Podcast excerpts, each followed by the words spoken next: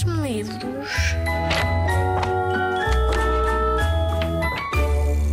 Olá, eu sou o Nuno Amaral Jorge. Escrevi algumas histórias e gostava de te falar acerca de uma delas. O meu nome é Ruth, Ruth Agulhas, eu sou psicóloga e aqui com o Nuno fazemos uma equipa um bocadinho, se calhar, diferente do habitual, porque ele tem escrito algumas histórias. Vamos te falar aqui hoje sobre uma, sobre o Octi, o polvo às cores, uh, em que eu, como psicóloga, vou tentar desafiar-te a tentares pensar o que é que aprendes quando ouves esta história do Octi. Quando ouves a história do Octi, o que é que pensas? O que é que sentes? Ora bem, o Octi. O Octi era um polvo os polvos conseguem mudar de cor.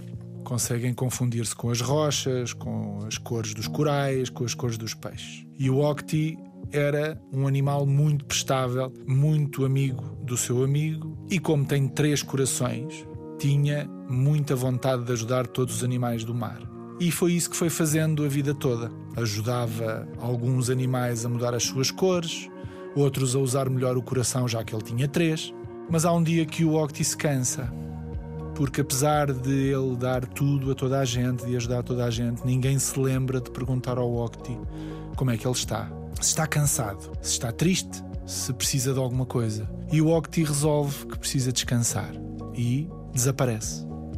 Desaparece, os animais ficam confusos, vão à procura dele porque sem os, a ajuda do Octi ficam confusos e começam a fazer muitas asneiras, até que há uma pequena lacraia do mar, uma espécie de um caranguejo às cores, que o consegue descobrir e decide fazer uma única coisa, que é devolver-lhe ou retribuir-lhe aquilo que ele faz por todos.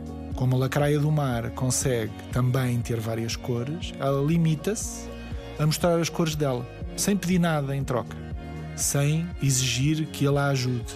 Só lhe quer mostrar uma coisa porque sim. E o Octi, Octi sente-se no início um bocadinho confuso, mas estás-me a dar algo sem pedir nada em troca? Não estou habituado, estou habituada a que me peçam ajuda. Eu que tenho oito braços, três corações uh, e em que estou habituada a que todos os animais do mar, uh, sempre que se aproximam de mim, é para pedir alguma coisa. E pela primeira vez na vida do Octi, alguém se aproximou dele sem pedir nada em troca, só pelo prazer de estarem juntos. E quando isso acontece, o Octi lá sai da gruta onde se tinha escondido e volta a ajudar os animais, mas desta vez de uma forma um pouco diferente, sabendo que também precisa que o ajude. E que também precisa que por vezes olhem para ele e lhe perguntem se ele precisa de alguma coisa e como é que ele se sente. E a ti? As pessoas costumam perguntar como é que tu te sentes? Tens o direito de dizer como é que tu te sentes. Esta história, cujo nome é Octi o Polvo às Cores faz parte de 10 contos que estão num livro chamado A Joaninha ao Contrário e Outras Histórias. São escritos por mim, no Amaral Jorge, têm o apoio e o enquadramento da Ruta Agulhas, psicóloga e amiga. São ilustrados pela Joana Gomes e são editados pela editora Ideias com História.